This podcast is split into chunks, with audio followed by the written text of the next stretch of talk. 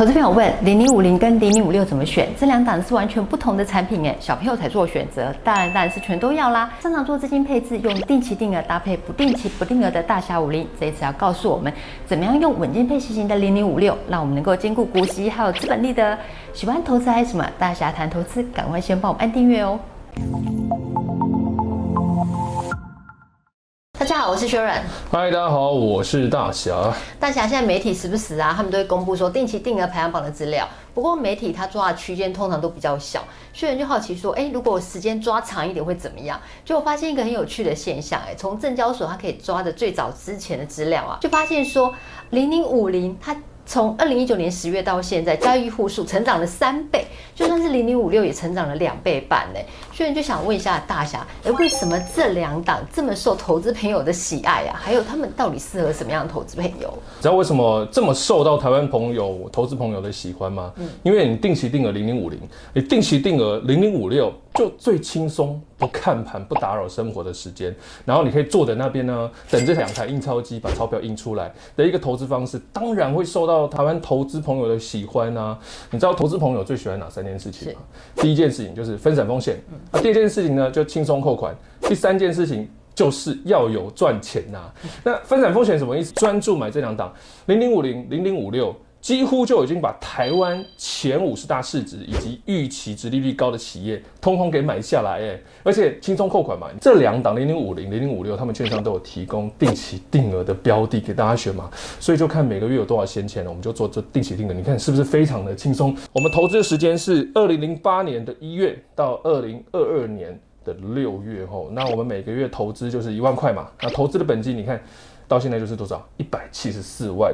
那资产的终值，你看表哦，损益金额你也看表。你报酬率看到零零五六是多少？九十三点九九趴。零零五零呢？总报酬率一百五十六点八九趴。年化报酬率一个零零五六是四点七趴，哦，零零五零是六点七五趴。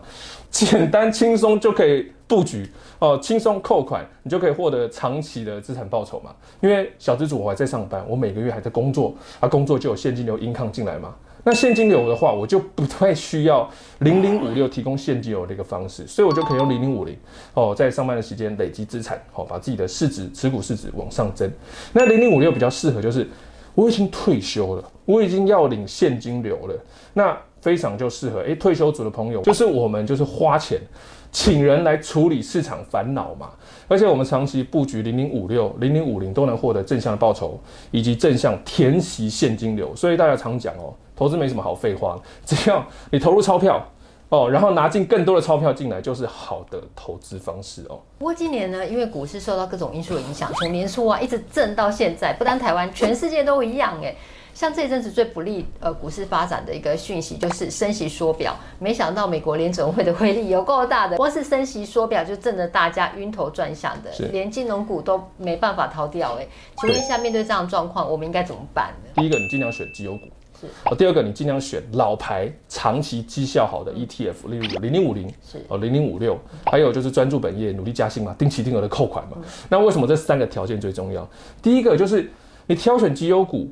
我们以为是买进股票，嗯，其实我们是买进这间公司的经营团队，所以我们就是把钱啊，就投资经营团队，让经营团队帮我们去处理市场上的问题。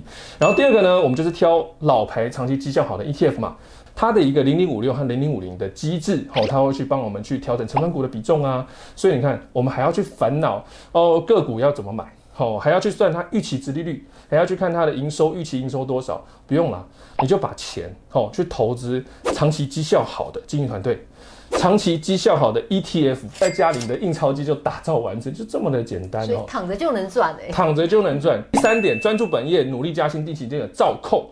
为什么要这么做呢？你看现在股价的价格是不是蛮多都在收敛的？就算它基本面好。它也在收敛哦，就算这个 ETF 它的长期绩效，它也在收敛。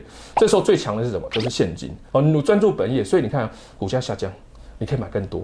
那如果你的薪资又上升，哇，这样一来一回，你能够在空头市场打败有钱人，甚至是拉近有钱人的距离，就是在空头市场加薪买股票。上次美国升息循环，联总会分别在二零一五年至二零一六年升息一次，然后二零一六年呢到二零一七年升息三次，并且在二零一八年到二零一九年升息四次，还加上缩减吼。我们就直接看零零五六和零零五零在这个升息缩表这个区间，它的一个绩效表现如何？投资时间从二零一五年一月到二零二二年的六月。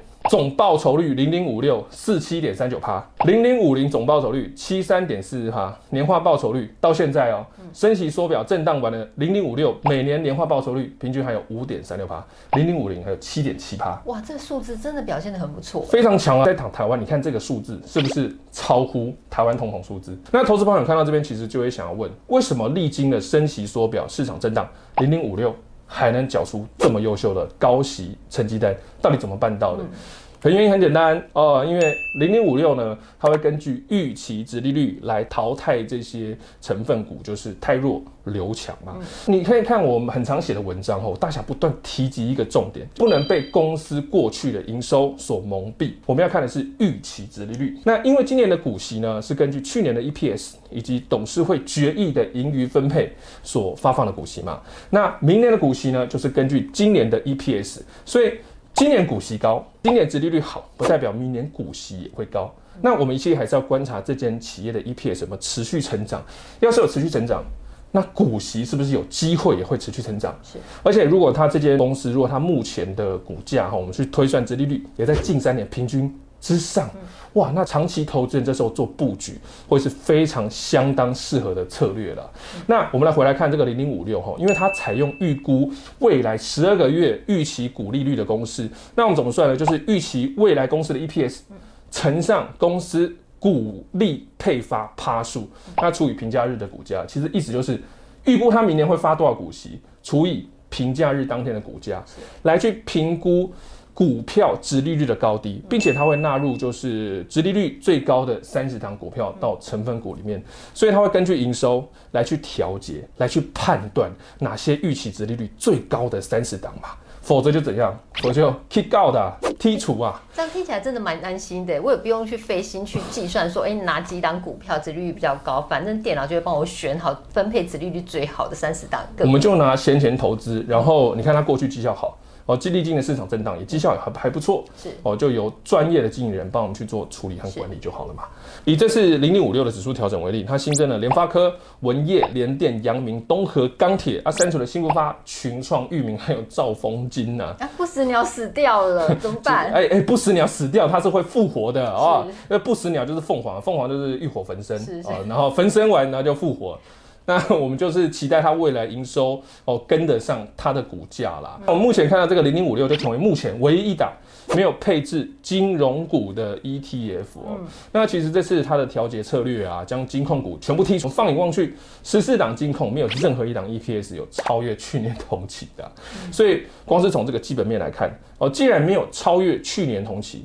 那么明年股息下降，是不是已经成为一个可见的事实？是，很有可能嘛。所以真的不需要等到就是明年股金融股股价开始收敛的时候，才开始有动作，那时候可能就慢于市场一步了哦。所以这点真的很重要，因为一般投资人根本就没有时间去检查说这十四档金控的营收啊，还有就是殖利率表现怎么样。但是零零五六它就会自动帮我们去做预估的动作，所以它就选的就是反正明年三十档。会配高股息的股票，把它打包成一篮子 ETF，所以投资人就不用费心去操烦这个殖利率的问题了。对，就是将预期殖利率交给专业的经理人帮我们去烦恼嘛，对，哦，去操心嘛，去调节嘛。那这一次被零零五六删除的兆丰金，其实你看它前四个月的获利年减十七趴。前阵子呢，它的股价，我们看到它的股价，因为反映升息的议议题嘛，它已经屡创新高了。那本益比升高的情况下，殖利率又下降到三点七趴，所以零零五六此时逢高出脱是非常合理的策略哦。所以因此我们用这件事情来看，因为兆丰金这个太多人关注了，所以我们从兆丰金的剔除的这个角度来看，零零五六它的汰换是非常具有逻辑，而且根据基本面的调节哦。大家始终认为吼，涨到基本面以上的股票。调节去股价还在价值区的股票，这就是我们长期投资人该奉行的一个法则哈。而且零零五六，我们发现它就是奉行这个法则的 ETF 嘛。所以回过头来，我们才看原来啊，它是这样的机制，所以才能在从升息的震荡、不断的恐慌行情中，带给投资人完整且长期的市场报酬。那以下我们来看零零五零在七十六块的时候。我买大概一百五十多万，就一点五桶金。然后呢，零零五六在二十七块左右的时候，我买了九十九张。其实哈，我想当年买这些的情况下，因为你知道嘛，我们做投资，我们买进的当下都是什么？那个股价都是当时候的高点。嗯。那殊不知呢，过了几年之后才发现啊，原来的猜高猜低只是一场过眼云烟呐。哦，曾经大家以为的高点不是回不去，只是难以回去的低点。所以我们为什么要这么注意专注生活？哦，专注工作，闲钱投资，因为闲钱才能放久。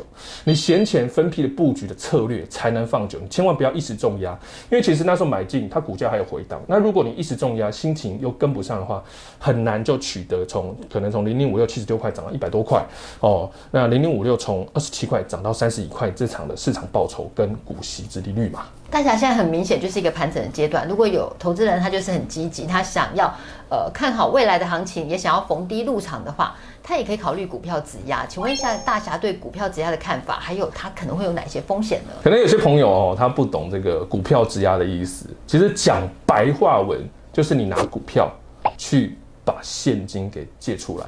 那股票质押最大的一个风险就是。你被强迫断头出场嘛？所以我们在进行质押啊、借贷啊，你那个得到那个借款之后，你务必要严格计算它的借款维持率，才不会因为借贷买股超过自己的能力哦，承受不了市场震荡，然后被迫。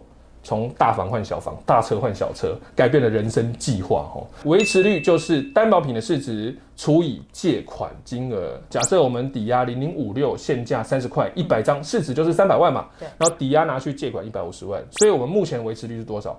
三百万除以一百五十万等于两百趴。那假设这时候股价哦，股市震荡，零零五六往下跌哦，价格收敛，跌到二十一块的时候呢，投资人这时候抵押的市值就一百张乘上二十一块，就是抵押品的市值变成两百一十万，那此时维持率就会变成一百四十趴哦。怎么算的？两百一十万除以。一百五十万，有没有发现，不管股价涨跌，你的借款还是那些钱，投资人务必要严格去计算你的维持率啦。因为如果你维持率不足的话，那此时这个借借款机构呢，可能就会要求借款人提供抵押品维持这个维持率哈，或是说你要还借款的部分。那抵押借出来的钱呢，当然就看投资人嘛，你投资人可以再做灵活的资金运用嘛，就是可能在投进一些哦，你认为还不错的一个呃股票。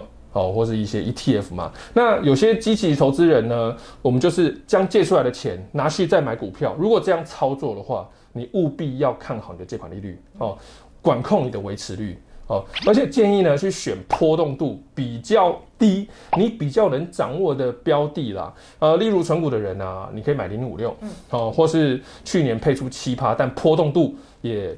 比相对比较低的，也不太高的零零七一三吼，那我们能够抵押的这个标的，你就看你的券商啊，各家券商不同不同嘛，然后银行或是证券公司吼，那利率也不太一样。前阵子网络论坛啊，讨论非常热烈，就是那个元大证金股票。借现金利率一点五六趴，就好像吸引还蛮多人过去的哦。所以以零点五六来讲，它假设说它能够配到呃五趴好了，然后扣掉我可能就是呃跟元大证金借的两趴，假设是两假设两趴，这样其实我还有获利三趴的概念。还有获利三趴，但是要小心，就是它如果市值跌落的话，跌落超过于你借款的。呃，这个趴数，或者说它短期间它的跌落的市值过多于你能承受的震荡，哇，那这时候可能会短期间都不划算嘛。所以我们必须要严格去计算吼，因为有时候股票市场就这样，你看长期它都是涨，但是长期中有不少的波动。那我们的借款或者说我们的投资一定要撑过每一场的。波动，这就是考验投资人的智慧吼。那借款还款的部分呢？如果还会动用到金额哦，你可以先还。如果已经动用到了金额，我维持力不足的情况下，恐怕这时候你就要赔钱卖出来还款，来提高你的维持率嘛。那如果没有抵押品，呃，可以提供抵押的话，那银行可能就会强制卖出你的抵押品哦，然后将抵扣这些借款金额呢，再将剩余的金额还给你。你务必要谨慎使用啊，这借款必须要确保自己的还款能力哦，资金的控制要非常的良好，你才能有效保护自己嘛。因为借款时啊，好处是什么？你借款时好处是你赚钱多赚是你的，但亏钱时候呢，多亏也算你的哦，所以务必要谨慎去计算哦。那有钱人呢，利用债务来赚钱。做好财务规划的债务也是良好的闲钱的。第一个，你平时要严守，你要去计算你每月的现金流。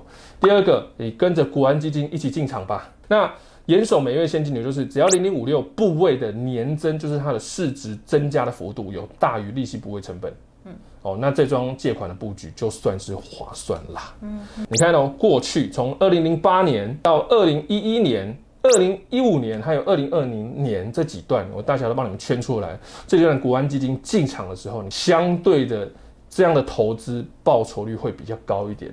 面对股市盘整，使用定期定额存好股，比如说呢，我们投资台股不败长青树零零五零零零五六，我们只要有纪律的投资，都可以让我们买在均价，而且呢，让我们不错过以后上涨的行情。投资朋友，如果你在意定期定额手续费的话，你可以找有下单手续费优惠的券商，比如说像元大证券啊，现在就推出不限金额下单手续费都只要一块钱哦，比起一般定期定额下单手续费要十块二十块钱，你用铜板去付都还有剩呢。如果你想要知道更多关于怎么用定期定额然后存好股的讯息的话，可以看影片下方说明文哦。谢谢大家的分享，投资朋友们，你有没有在用定期定额存好股呢？有的话是哪一档？欢迎在影片下方留言告诉我们哦。虽然还是要提醒每位投资朋友的投资风险属性不同，投资前应该也是要详阅一下公开说明书哦。喜欢大侠谈投资，投资还有什么？帮我们按赞、分享、订阅、开启下面小铃铛，要记得按全部开启才会收到影片讯息。拜拜。